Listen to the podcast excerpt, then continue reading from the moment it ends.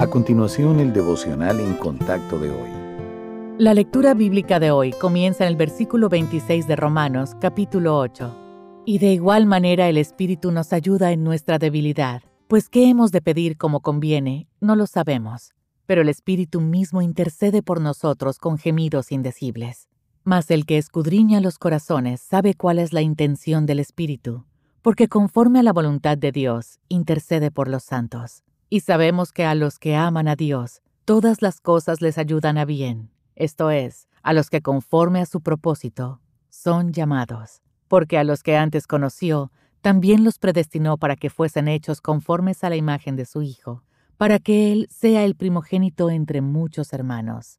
Y a los que predestinó, a estos también llamó. Y a los que llamó, a estos también justificó. Y a los que justificó, a estos también glorificó. ¿Qué, pues, diremos a esto? Si Dios es por nosotros, ¿quién contra nosotros? El que no escatimonia a su propio Hijo, sino que lo entregó por todos nosotros, ¿cómo no nos dará también con él todas las cosas? ¿Quién acusará a los escogidos de Dios? Dios es el que justifica. ¿Quién es el que condenará? Cristo es el que murió, mas aún el que también resucitó, el que además está a la diestra de Dios el que también intercede por nosotros.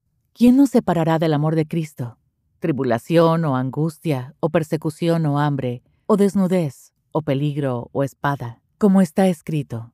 Por causa de ti somos muertos todo el tiempo, somos contados como ovejas de matadero.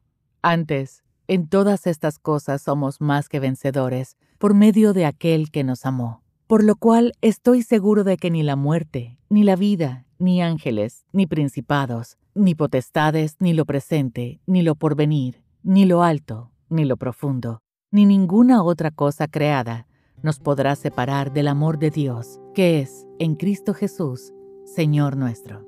El Señor da a conocer su amor por la humanidad de muchas maneras. Considere, por ejemplo, su cuidado y su bondad para con la humanidad, nuestro hermoso planeta lleno de maravillas y el regalo de la vida eterna para los que ponen su fe en Cristo como Salvador. Pero ¿Alguna vez ha pensado usted que Dios también muestra amor al transformar a los creyentes a la imagen de su Hijo? Génesis 1.26 nos dice que en el principio Dios creó a la humanidad a su semejanza, aunque dicha imagen se arruinó cuando Adán y Eva pecaron. Los planes del Padre Celestial no se frustraron. Antes de que Él nos creara, el plan para la restauración de la humanidad ya estaba en marcha. Dios proveyó la salvación mediante el sacrificio de su Hijo en la cruz. Toda persona que pone su fe en Cristo es perdonada, renace espiritualmente y es adoptada en la familia del Padre Celestial. El Espíritu Santo entra en la vida de cada nuevo creyente y comienza a moldear su corazón y su mente a la semejanza de Cristo. Y en última instancia, la transformación se perfeccionará cuando nuestro cuerpo físico resucite y estemos ante nuestro Padre en el estado glorificado. Pero incluso antes, Dios es glorificado por medio de sus seguidores cuando la semejanza de su Hijo se revela en nuestro carácter, conversación y conducta a quienes nos rodean.